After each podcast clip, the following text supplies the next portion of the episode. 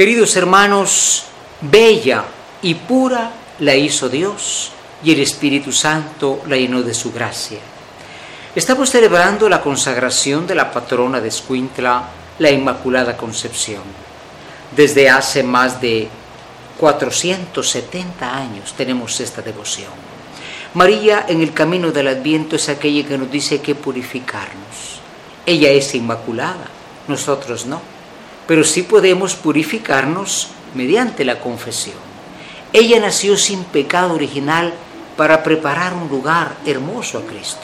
Nosotros lo teníamos, nos fue borrado con el bautismo, pero estamos llamados a vivir la invitación de nuestra Madre, únanse conmigo para hacerle a Dios una digna morada.